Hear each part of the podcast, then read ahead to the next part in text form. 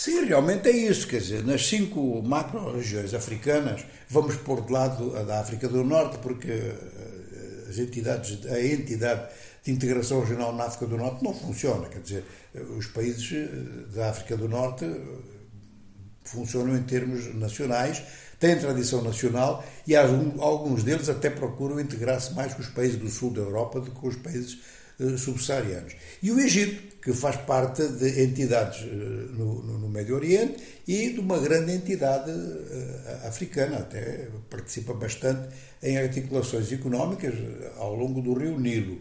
Mas as quatro macro-regiões subsaarianas têm montes de países que não são, passa a expressão, que não são viáveis. São países muito pequenos, com pouca população, portanto não têm mercado.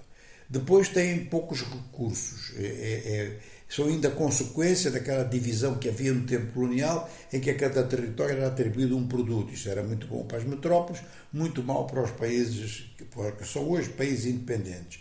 Houve a balcanização no tempo, no tempo colonial e depois houve uma outra balcanização em cima da independência. Vários países que se podiam ter articulado em federações dividiram ainda mais uh, a divisão que a África já tinha.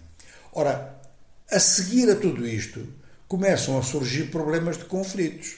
E quando surgem problemas de conflitos, nós já sabemos o que é que acontece. A primeira coisa que sofre são as constituições democráticas. E, na medida em que não há uh, Estados de direito democrático, não é possível articular as várias economias, porque, inclusive, muitos dos governos não são representativos das suas, das suas sociedades.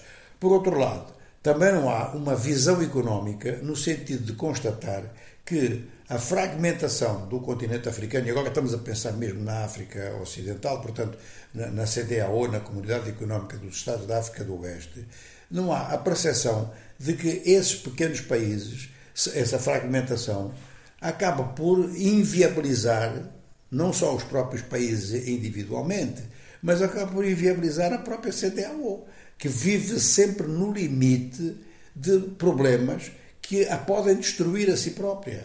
Neste momento, a CDAO tem, tem três países eh, sob sanções, que é o Mali, o Burkina Faso e a Guiné-Conakry. Agora, se entra o Níger, é, é o quarto.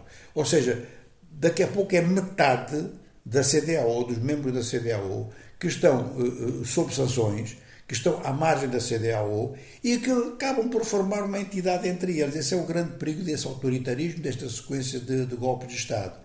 Ora, quando se tem um objetivo de desenvolvimento, inclusive alguns desses países têm moeda comum, o objetivo de desenvolvimento que é diversificar e fazer trocas entre si e existe uma situação de caos e de tumulto político de tal forma que não permite eh, a articulação económica, não há nem segurança para fazer circular eh, pessoas e bens, logicamente que a prioridade é fazer resolução de conflitos. Então, não só a CDAO, a Comunidade Económica dos Estados da África do Oeste, mas a Comunidade da África Central, a Comunidade da África Austral e a da África do Leste passam a vida a fazer isso, até da África Austral agora menos, que é a região mais pacífica da África. Mas na África Central é tremendo em relação ao Congo, em relação a toda a zona dos Grandes Lagos. Depois, na zona dos Grandes Lagos, aparecem países da África do Leste, também envolvidos, como é o caso do Uganda, como é o caso do Quênia, e depois aparecem guerras internas, no caso da Etiópia, por exemplo, e agora a situação, a situação sudanesa.